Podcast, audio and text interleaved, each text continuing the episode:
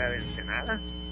Soy el pastor Ariel Reyes, trayendo la palabra del Señor, la cual estamos también orando que sea retenida en sus corazones y la practiquemos de día y todo el día y, toda la noche si es posible cuando estemos despiertos. Hagamos una oración para darle gracias al Señor por hacer esto posible. Estamos en Laguna de Miguel, cerquita de San Juan Capistrán, en este día. La semana que entra estaremos en persona para saludarlos a los que gusten pasar a saludarnos a. Este día tenemos un tema, creo que todo el mundo le va a gustar.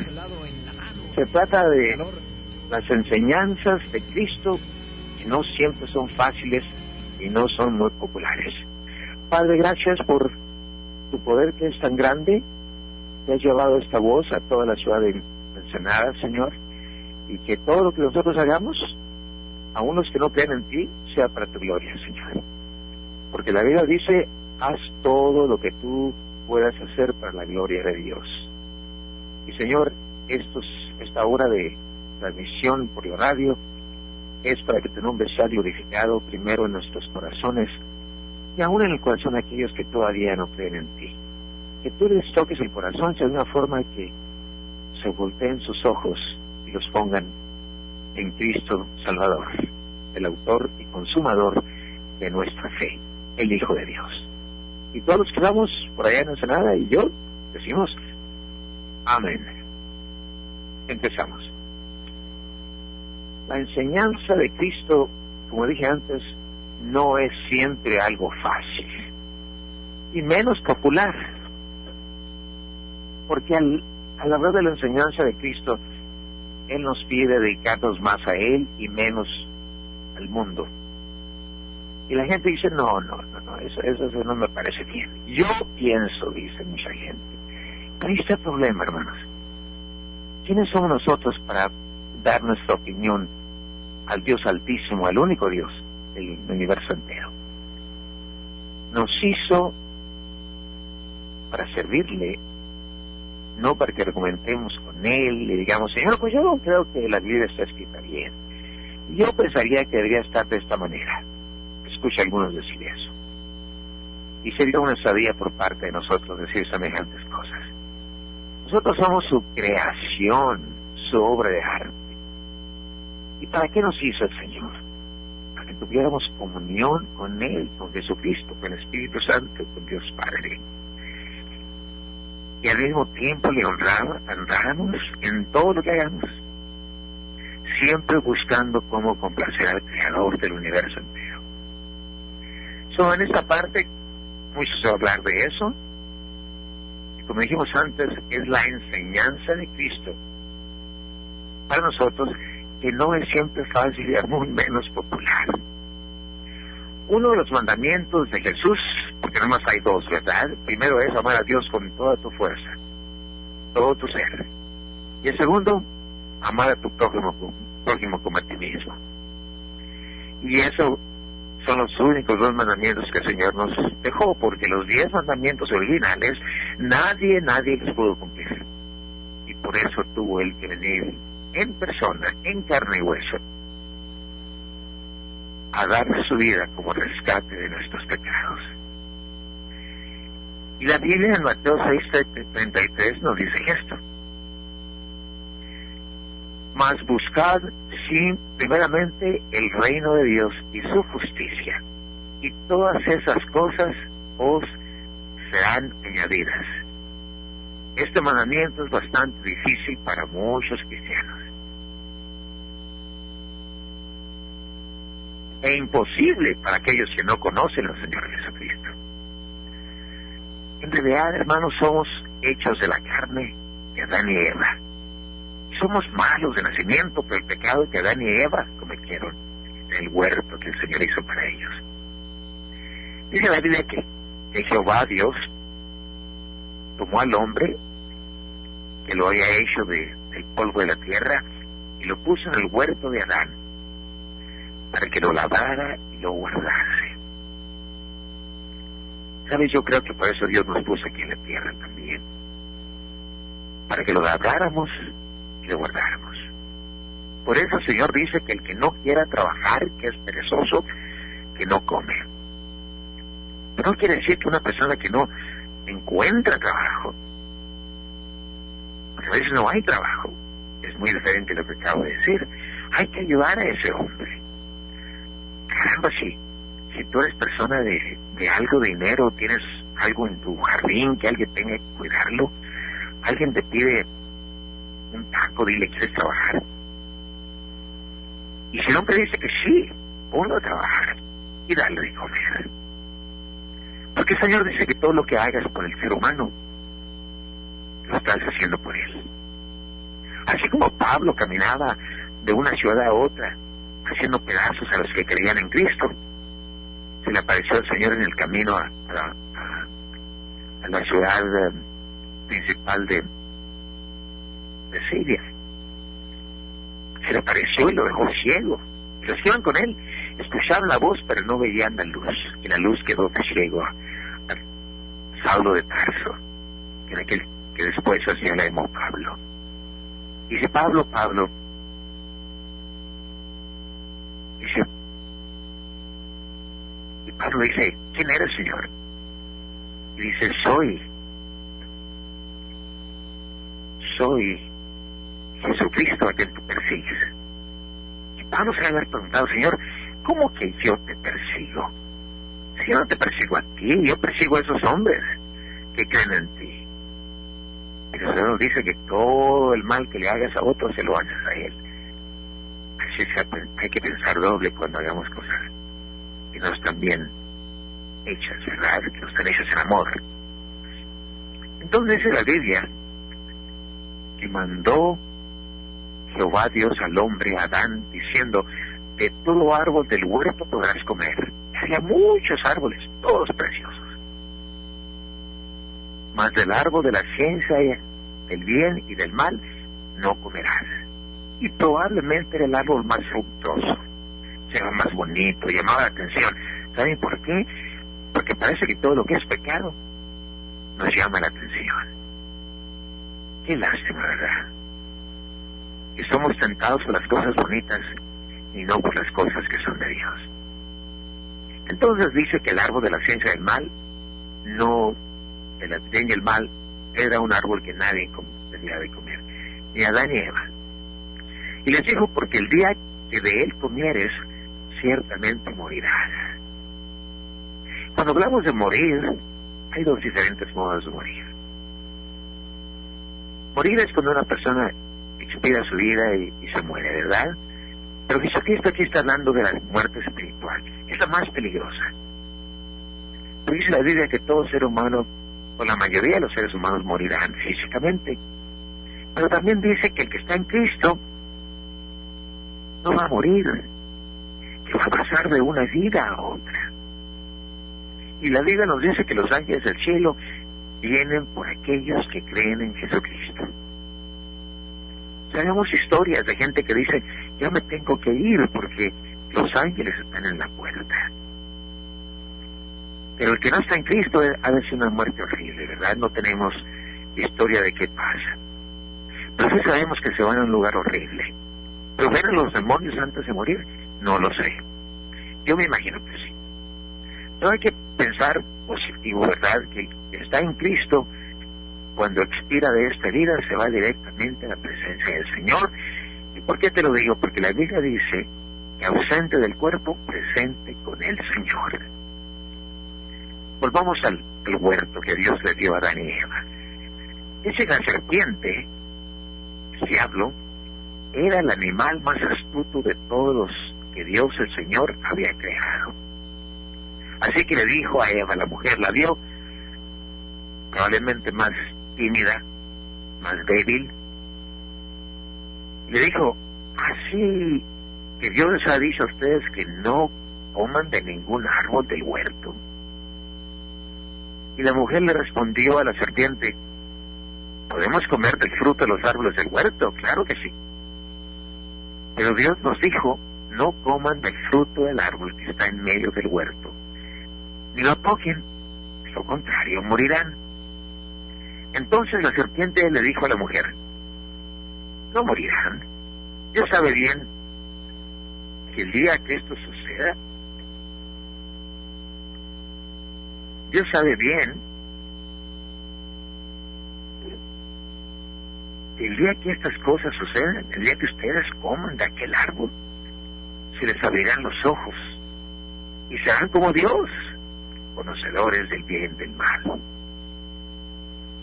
Y esa pobre mujer, Eva, se creyó. Sí, le creyó al, al enemigo. Ella no es la única, hermanos. ¿Cuántas veces Satanás nos tiende a hacer cosas que no son buenas? Y nos justifica nuestros hechos. Vamos a decir que, que tú ves una señora caminando por la calle y se le cae un billete de 100 pesos y tú sabes que es de ella, no tuya, porque viste que se le cayó de la bolsa. Y tienes dos opciones. Una es tomar correr, levantarlo y dárselo a ella. Y el segundo es, Satanás te dice, ah, no seas tonto, dice, mira, te hace falta gasolina, que no.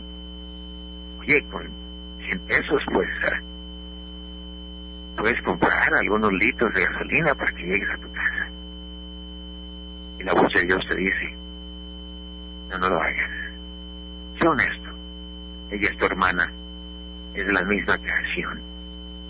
Dáselo a ella. Allí está donde tú tienes que hacer una decisión espiritual, no carnal.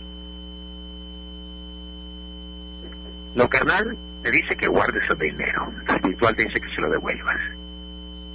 Y así le pasó, le pasó a esta mujer, Eva. Vino Satanás, la tentó. Y ella dijo, el árbol sería bueno para comer.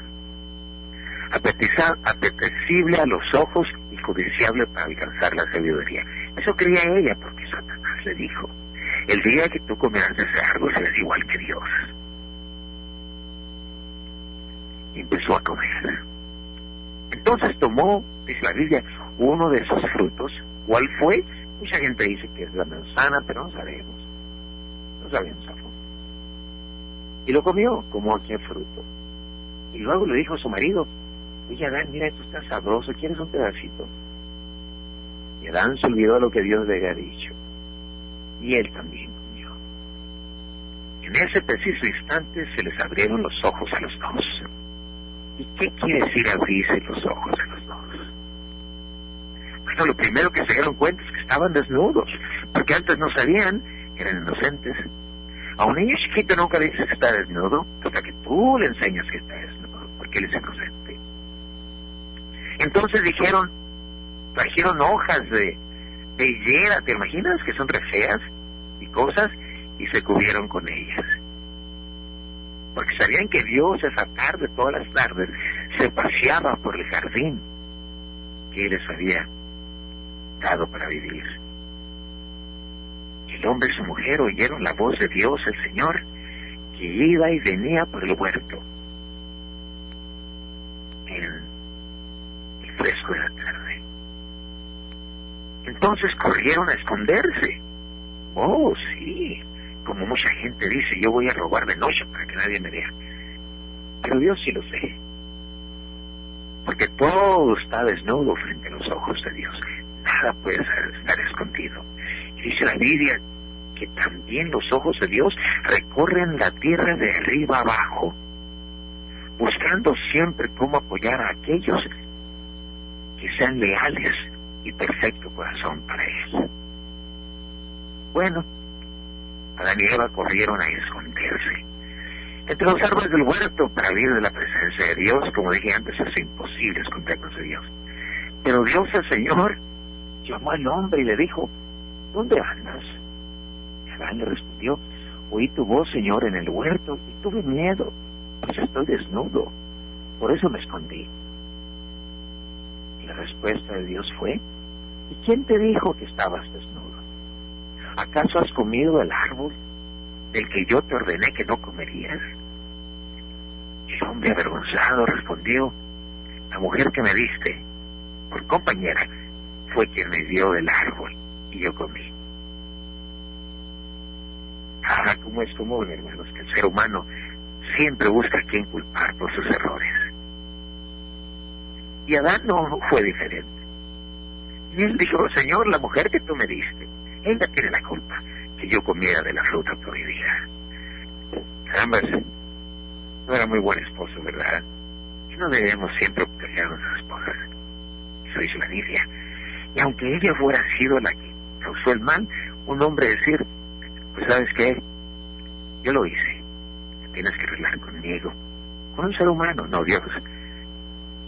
Pero si tú dices a, un hombre, dice, oye, tú me robaste 100 pesos, dice, no, fue mi mujer, ¿qué clase de esposa vas a hacer? Dice Dios que a ti te hizo más fuerte que la mujer, para que tú la protegieras. Así es que no nos olvidemos, para que nos lleve una compañera. So, como dije antes, es muy común que el ser humano siempre busca a alguien más a culpar por sus errores.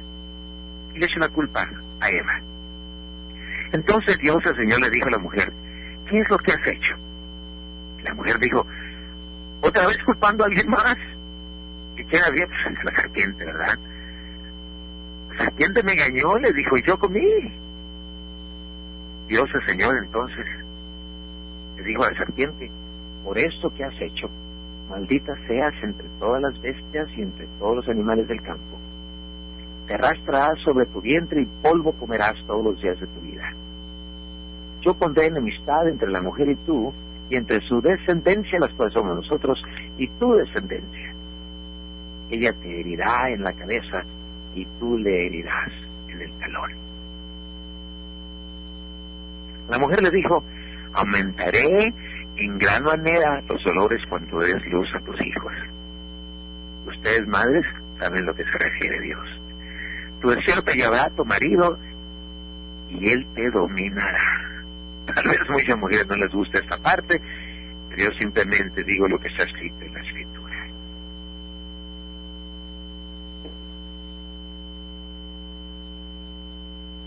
Al hombre también lo regañó. ¿Y qué le dijo? Dijo, puesto que accediste a lo que te dijo tu mujer, y comiste el árbol de lo que te ordené que no comieras, maldita será la tierra por tu causa. Con dolor comerás de ella todos los días de tu vida. Te producirá espinos y cardos, y comerás hierbas del campo. Comerás el pan con el sudor de tu frente. Trabajarás siempre hasta que vuelvas a la tierra pues de ella fuiste tomado, porque polvo eres y al polvo volverás. Pero si tú conoces a Jesucristo, hermano, sabemos que todo ser humano que se muere, el polvo, el, cuerpo se deshace, pero tu alma en aquel instante que cierra el, hombre los ojos que muere, la Biblia dice ausente del cuerpo, presente con el Señor.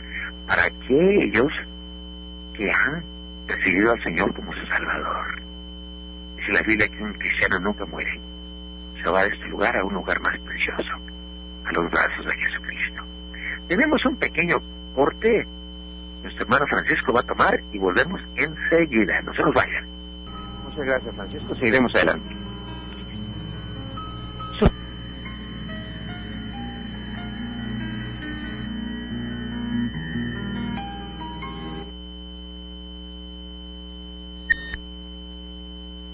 Algo increíble del ser humano, parece que todo el tiempo lo que nuestros padres nos dicen que no hagamos es precisamente lo que hacemos. Somos como la corriente, ¿verdad? La corriente de un río. Nos vamos por el camino fácil sin medir las consecuencias. Así va el agua. El agua nunca sube para arriba, todo el tiempo es para abajo. El ser humano parece que somos iguales. Nos dice no hagas esto y exactamente lo que hacemos y las consecuencias de no obedecer a Dios por parte de Adán y Eva, todo el mundo, tú y yo, fuimos maldecidos. Por la desobediencia de Adán y Eva. Dios nos dice, no hay uno justo, ni aún uno, porque todos hemos pecado. Todo ser humano estaba condenado al infierno. Más, en el Antiguo Testamento se cree que había siete billones de gente y solo un, un hombre llamado Noé fue hallado justo por Dios. porque creía en Dios y la venida del Salvador, Jesucristo Señor, el Hijo de Dios, vendría al mundo a salvar al mundo. Y Dios, por su gran misericordia, usó a Noé y a su esposa, a sus tres hijos y sus esposas, para que se llenara, otra vez la tierra de su creación y todo ser terrestre murió en aquel diluvio, menos Noé y, sus, y su esposa y sus esposas. Y como estaba escrito en las Sagradas, Escrituras, el único que podría salvar al mundo del infierno eterno era Jesucristo Señor, el único Hijo de Dios. Jesucristo vino al cielo, fue anunciado y fue a Jerusalén y un día llegó a un hombre llamado Nicodemo. Era un fariseo. Lo dice la Biblia que vino de noche. ¿Saben por qué? Porque él tenía miedo a los demás fariseos. Los fariseos reinaban. No solamente eran la iglesia, eran el gobierno. Aún Pilato les tenía miedo. Porque ellos hablaban con el César, el emperador romano. Nicodemo, pues, no era diferente a los demás, y vino a Jesucristo de noche. Y le dijo, Rabino, quiere decir sacerdote, sabemos que has venido de Dios. ¡Wow! Él sabía que había venido de Dios, Jesucristo había venido de Dios, y que había venido como maestro. Dice, porque nadie puede hacer estas cosas que tú haces si Dios no está con él. ¡Wow! Fíjate que si tú y yo llegamos a esa conclusión que Jesucristo no pudo hacer nada si no es que viniera de Dios, sería más fácil venir a Jesucristo. Porque Él dijo, yo soy el camino, la verdad y la vida, y nadie va al Padre si no es por mí. Yo te pregunto, mi hermano, ¿quieres ir a la gloria algún día cuando nos vayamos de este cuerpo? Imagino que vas a decir que sí. Pero no se trata de pagar dinero, simplemente se trata de que tú creas en Dios que mandó a su Hijo a salvarnos. Y que tú eres pecador y te quieres arrepentir de tus pecados. ¿Tú puedes decir esas dos cosas? ¿Dos cosas? Está hecho en un segundo, cuando aceptas a Jesucristo. Y cuando nos vayamos de este mundo, nos vamos directamente al reino de Dios. Y Nicodemo, un presidente municipal de de Jerusalén, le dijo, ¿cómo puede un hombre nacer siendo viejo? Yo sé que la tenía, pero él tiene razón. ¿Puede acaso entrar por segunda vez en el vientre de su madre y nacer? Claro que no. Respondiendo Jesús, le dijo, de cierto, de cierto te digo, que el que no naciera de agua y del Espíritu no puede entrar en el reino de Dios. Tenemos que nacer de nuevo. Lo que es nacido de la carne, Jesucristo le dijo, carne es. Y lo que es nacido del Espíritu, Espíritu es y solamente tu espíritu heredará el reino de los cielos. No te maravilles lo que te dije, dijo Jesucristo. Os es necesario nacer de nuevo. El viento sopla de donde quiere y oye su sonido, mas no sabes de dónde viene ni a dónde va. Así es todo aquel que es nacido del Espíritu. Respondiendo Nicodemo le dijo, ¿cómo puede hacerse esto? como muchos se preguntarán la misma pregunta. Respondió Jesús y le dijo, ¿eres tu maestro de Israel y no sabes esto? De cierto, de cierto te digo, que lo que hablemos, hablamos, y lo que hemos visto, te especificamos, y no recibéis nuevo, nuevo nuestro testimonio. Si os he dicho cosas terrenales y no creéis, ¿cómo creéis si os dije las cosas celestiales? Mira, nadie subió al cielo, sino el que descendió del cielo, el Hijo del Hombre. Está en el cielo, ahorita mismo abogando por nosotros.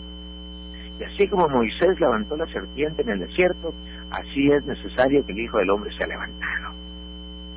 Y cuando Dios levantó a su Hijo y se lo llevó al cielo, también se llevó a todos aquellos santos que creían en la venida de Jesucristo y estaban sepultados. La Biblia dice que se abrieron las tumbas y salieron muchos entraron por. Y San Lucas dice que él entrevistó a más de 500 de ellos. Y Jesucristo dice para que todo aquel que en él crea no se pierda, mas tenga vida eterna. porque de tal manera amó Dios al mundo y lo sigue amando todavía, que ha dado a su hijo único, unigénito, para que todo aquel que en él cree no se pierda, mas tenga vida eterna. ¿Tú crees eso, hermano, hermana mía, estimado oyente? Si lo crees, díselo al Señor. Dile que te perdone tus pecados, que quieres volver a nacer de nuevo. Y con esas palabras tendrás entrada a la casa de Dios. Dice Dios que Él no envió a Dios a su Hijo a condenarnos, porque quien no lo conoce ya está condenado, sino para que el mundo sea salvo por Él, por Jesucristo. El que Él cree en Jesucristo no es condenado, pero el que no cree, el que se niegue a conocerlo, ya ha sido condenado. Porque no ha creído en el nombre del unigénito Hijo de Dios, el único Hijo de Dios. Este hermano sea la condenación, condenación. Que la luz de Cristo vino al mundo y los hombres amaron más las tinieblas que la luz porque sus obras eran malas. Porque toda persona que hace lo malo, la mayoría de ellos lo hacen en la oscuridad, para que sus obras no sean conocidas. Y la Biblia dice que porque todo aquel que hace lo malo abraza la luz y no viene a la luz, para que sus obras, sus obras no sean repentinas. Mas el que practica la verdad, él es el que viene a la luz, para que sea manifiesto que sus obras son hechas de Dios. Todo lo bueno es hecho. Y todo lo que viene al mundo es porque Dios lo permite a Jesucristo, a, perdón, permite a Satanás que nos traiga cosas horribles. Personas que están endemoniadas, aquí nunca ha tocado, gloria a Dios, a mí sí me ha tocado varias veces verlos, el Señor los ha echado al cuerpo de gentes por su espíritu, por espíritu que vive en mí. Yo no voy a buscar gente que esté endemoniada, créeme lo que no. Pero el Señor me ha puesto en el CREAN, el TAN, en la calle, en un centro de regresión de Ensenada. Así es que hay que estar dispuestos a, servir a Dios como Él guste. Porque estamos con Él, nada malo nos va a pasar. Bueno,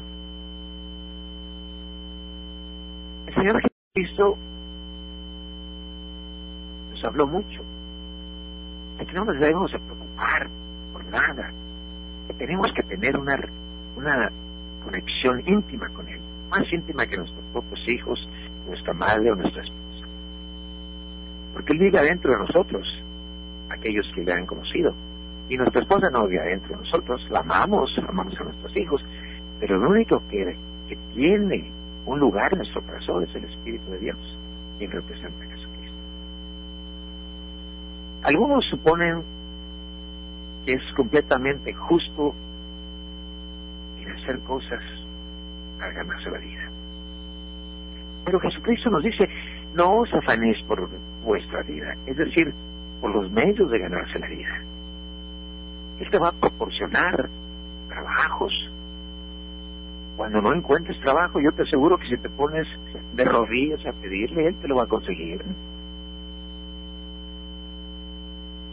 Más, Señor Jesucristo nos dice otra vez, no nos afanemos por nuestra vida.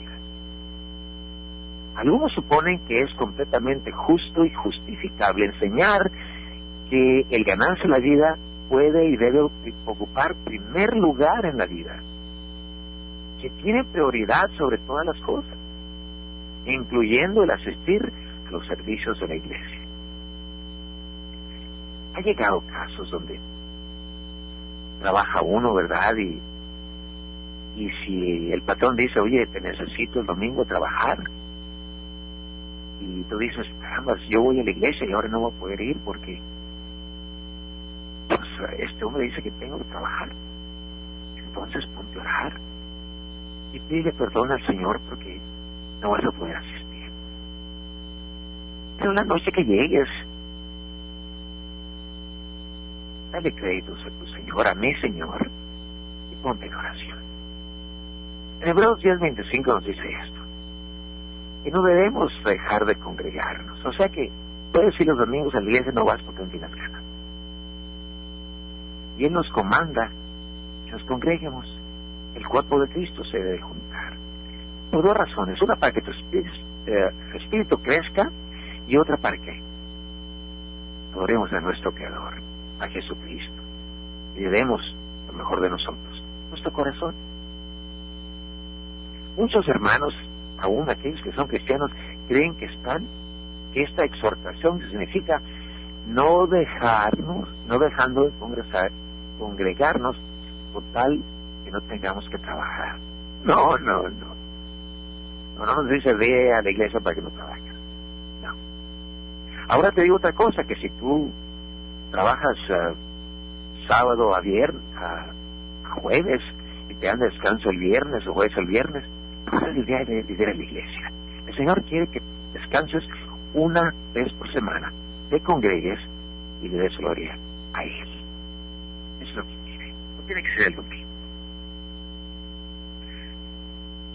Dice que aunque no participen de la cena del Señor, puedes llamar la hostia, nosotros tomamos el pan y el vino, como Jesucristo lo hizo antes de morir. El primer día de la semana se justifica porque todos saben que uno tiene que trabajar, quiera o no. No, no, no. No es cierto. Aunque no participen de la cena del Señor el primer día de la semana, o sea, el domingo, se justifica porque todos creen que uno tiene que trabajar, quiera o no. No es así. Si no hay a mí personalmente, hermano, si alguien me ofrece un trabajo que tenga que trabajar los domingos, yo voy a tratar de buscar que el domingo sea libre para a mi Señor. Y si no encuentro, Él entiende tengo que mantener a mi familia. Y tu día de descanso, ahora al Señor y descanso. Porque es malo trabajar siete días a la semana. ¿Tú sabías que mi abuelo, allá en México, tenía un rancho y él dejaba descansar la tierra cada siete años. Dije yo, no sacó mi abuelo eso? No está escrito en la, la Biblia, fíjate. Se debe dejar la tierra descansar cada siete años para que haya mejor fruto. Claro, ahora usan diferentes químicos, ¿verdad?, para que no descanse la tierra. Pero si alguien conoce a Dios, se puede acordar. Bueno, y dicen que es imposible cambiar de empleo porque ya tienen años en este empleo, trabajando siempre los domingos. Y su mucho tiempo en la empresa les da ventajas y beneficios. También porque tienen compromisos y deudas. El comenzar en otro empleo van a ganar mucho menos. Todas esas excusas que tenemos para no dejar de trabajar el domingo. Es decir, pronunciar ese empleo sería como sacar el ojo derecho o cortar la mano derecha. Por eso Jesús dice en Mateo 5, 29, 30, lo más importante es que tú conozcas a Jesucristo y que Él te dirige en las cosas suyas, en obediencia. Para que algún día nos juntemos todos los que amamos a Cristo y nos vamos a conocer, nos vamos a felicitar de que estamos en la presencia de Dios. Por eso nos dice el Señor que si por tanto tu ojo derecho te es ocasión de caer, sácalo y échalo de ti, pues mejor es que se pierda uno de tus miembros y no todo el cuerpo se ha echado al infierno. Pero no tomes literalmente, a explicar. Y si tu mano derecha te hace ocasión de caer, córtala y échala de ti, pues mejor es que se pierda uno de tus miembros y no que todo tu cuerpo se echado al infierno. Los que cometen adulterio siguen en esa unión ilícita pensando que es demasiado difícil dejarla. Y yo sé que es difícil, pero con el Espíritu de Dios en nosotros no va a suceder. Así que Dios puede tener razón, porque todos necesitamos algo más fuerte para dejar de ser lo malo, ¿verdad? Y ese alguien es el Espíritu de Dios en nosotros. Y es dado a nosotros cuando recibimos al Señor Jesucristo como nuestro único Salvador personal. Los discípulos de Jesucristo tuvieron problemas con esta enseñanza. Y le dijeron sus discípulos a Jesucristo, si es así, es la condición del hombre con su mujer, no conviene. Porque Jesucristo dice que, que no andes de mujer en mujer. Si escogiste a tu mujer como tu esposa, debes ser fiel a ella y a ti.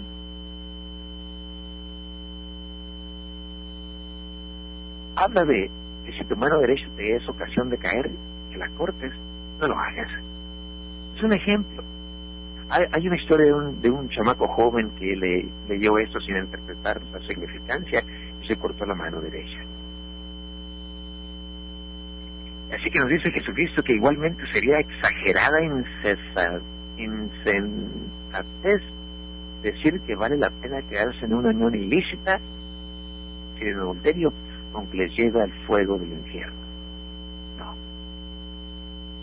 No, no. El Señor nos dice en todos estos ejemplos es que pongas a Dios primero sobre tu vida y todo lo demás te será concedido. Tanto nos dice que si tú prefieres a tu esposa, a tu mujer más que a Dios, no tendrás parte de Él. Pero qué hermoso sería si tú y tu mujer y tu familia están comprometidos con Dios. Eso es hermoso. Porque ustedes vivirán juntos en el cielo, aunque la Biblia dice que no nos daremos el matrimonio, pero vas a ver a tu esposa y a tus hijos. Vamos a conocer todos. Así que no creas que es necesario que te cortes la mano derecha o te saques el ojo. Es un ejemplo nomás, que Dios es primero en nuestras vidas. Otra enseñanza de Jesús que no es nada popular se encuentra en Lucas 14. Dice, si alguno viene a mí y no aborrece a su padre, a su madre, a su mujer, e hijos, y hermanos y hermanas, aún también su propia vida, no puede ser mi discípulo. Y no es así. El que lee algo semejante va a pensar, oh, para yo pueda venir a Jesucristo tengo que odiar a mi hermana, a mi padre, a mi hermano. No es ese el significado. Él otra vez quiere decir, Pedro, si ese es tu nombre, yo soy primero en tu vida. Pero todo lo que tú quieras, encontrarás en mí. Yo digo esto, si yo amo a mi hijo y a mi esposa y, escojo a, a Jesucristo primero, los tendré más seguros a ellos. Porque Él me los da. Igual que el matrimonio si una persona se casa por lo civil, pues no están casados. Están casados por la ley, pero no por la ley de Cristo. Pues nos casamos en la iglesia, entonces tenemos la bendición de Dios. Porque en estos días conozco mucha gente que dice, vivo en unión libre. Pues es una unión libre de irnos al lugar horrible. ¿Por qué no seguir las escrituras que nos ha probado sus grandes bendiciones? Entonces Jesucristo dijo, si tú no, no aborreces a tu padre, a tu madre, a tu mujer, no lo tomes literalmente. Dice que si no lo hicieras no puede ser su discípulo. Y el que no lleva su cruz y viene en pos de mí, no puede ser mi discípulo. El texto no relata la reacción de la gente a esta enseñanza, pero sin duda era semejante a su reacción a las otras enseñanzas y claramente exaltan a Cristo al primer lugar en nuestra vida. Cristo enseña enfáticamente que Él tiene que ser primero, como lo dije antes. Y no quiere decir que vas a oír a tu esposa a tus hijos. Por favor, no lo creas. Es una forma de expresar que Dios es primero en nuestras vidas. Por eso tienes pastores, por eso tienes sacerdotes, para que te puedan discernir lo que está escrito en la Biblia. Si leemos la Biblia por sí mismos, hermanos, vamos a estar equivocados. Tiene que ser enseñados por alguien que el Señor ha escogido para que nos dé discernimiento. En Lucas 9:57, que también recomiendo que leas si puedes, o si tienes tu Biblia contigo. Y siguiendo lejos, uno le dijo en el camino, Señor, te seguiré a donde quiera que vayas.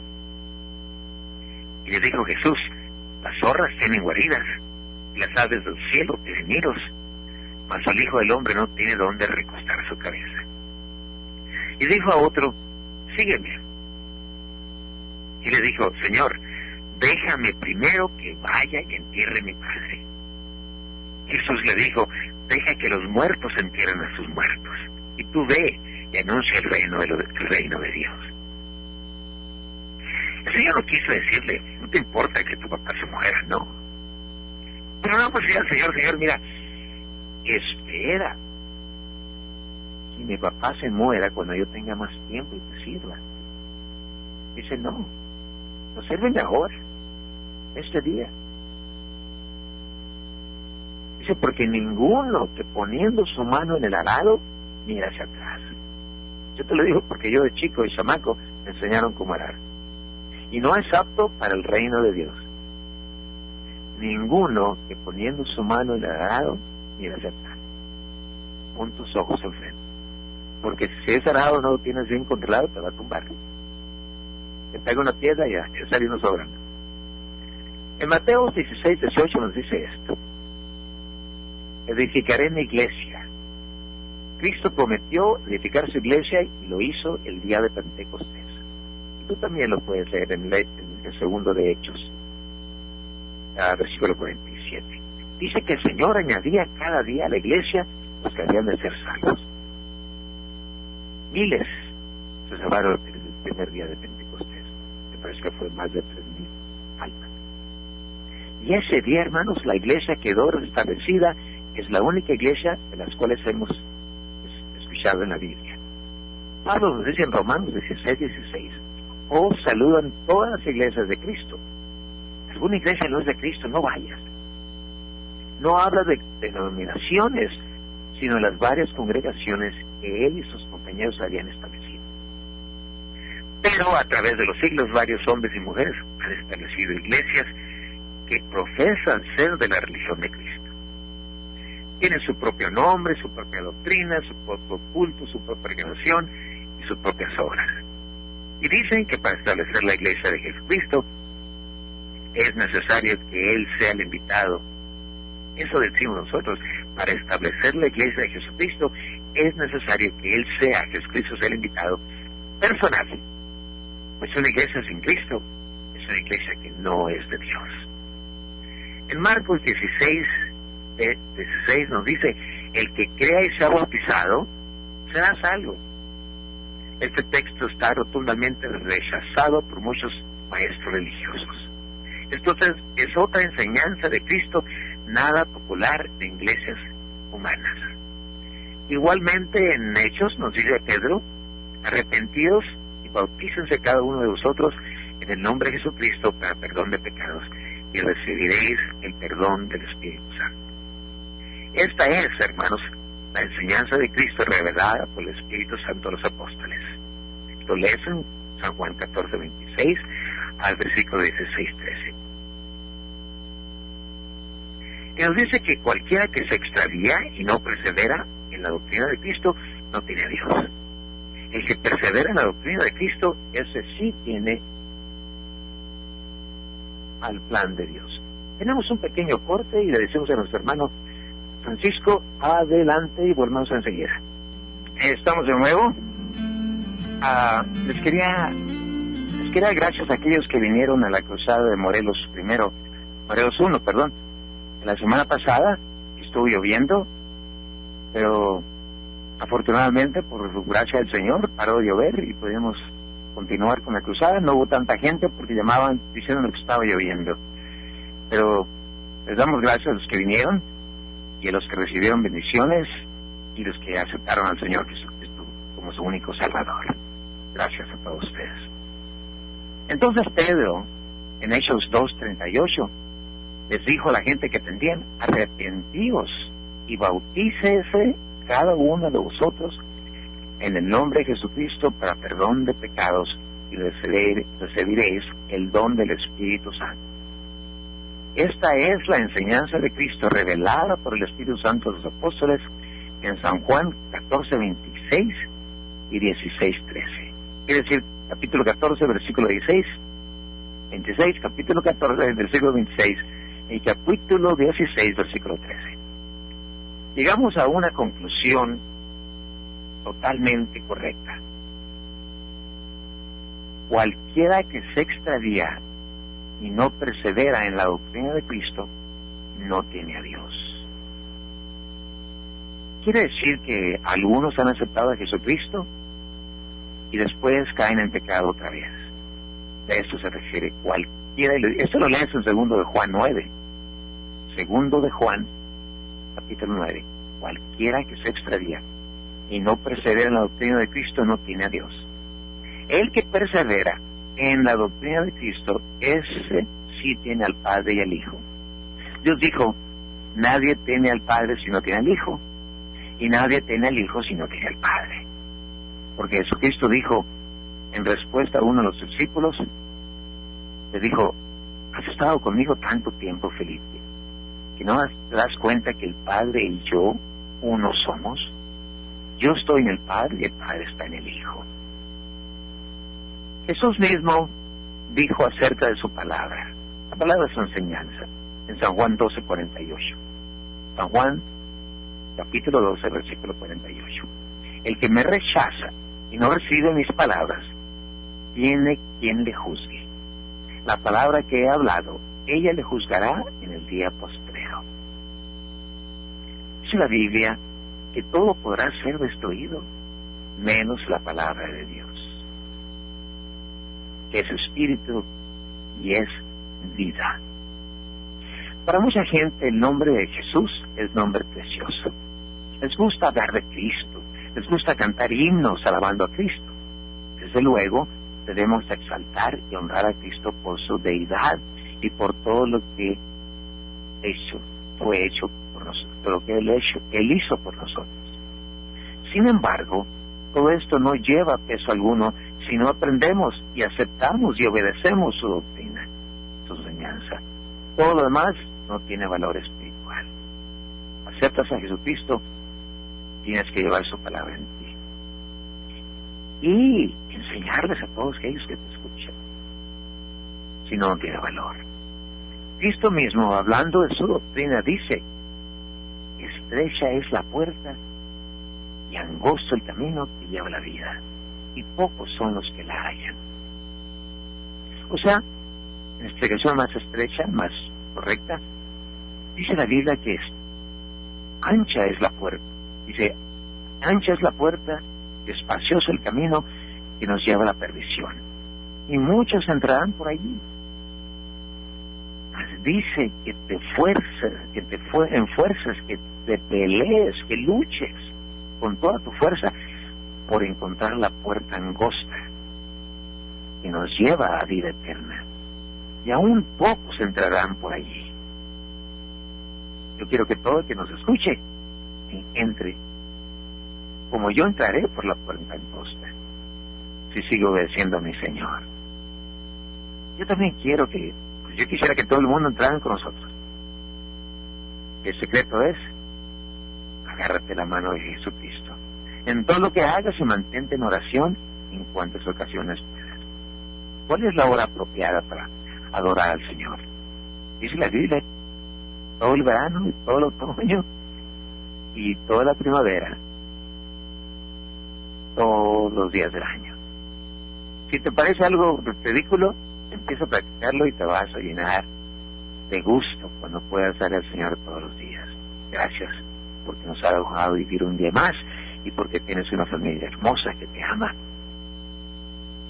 Y a veces nosotros no lo comprendemos. Entonces, Cristo mismo, hablando de su doctrina, dice, lo dije antes, que estrecha es la puerta, que angosto el camino que lleva la vida, y pocos son los que la hallan. Como ya dijimos dos veces en este estudio, la práctica de ciertas enseñanzas de Cristo requieren sacrificios comparables al cortar la mano derecha y sacar el ojo derecho. Son ejemplos. No voy a hacer semejante cosa porque hay una historia de un niño que le cortó la mano. El Señor nos dice que hagamos cierta, cierta tontería. Dice, pues los caminos de Cristo son los caminos de Dios y por lo tanto son los caminos perfectos. Lo puedes leer en Isaías 55, versículos 8 y 9. Cristo nos invita a aceptarlos. En Mateos capítulo 11, del 28 al 30. Y nos dice, venid a mí todos los que estáis trabajados y cargados, yo os haré descansar. Y dice, llevad mi yugo sobre vosotros y aprender de mí, que soy manso y humilde de corazón y también hallarás el descanso para vuestras almas porque mi yugo es fácil y ligera mi carga. ¿Cuántas veces vienes tú del trabajo o de cualquier lugar, llegas con algo tan pesado que tú sabes que es imposible que tú llegues a una solución. Y no puedes dormir esa noche.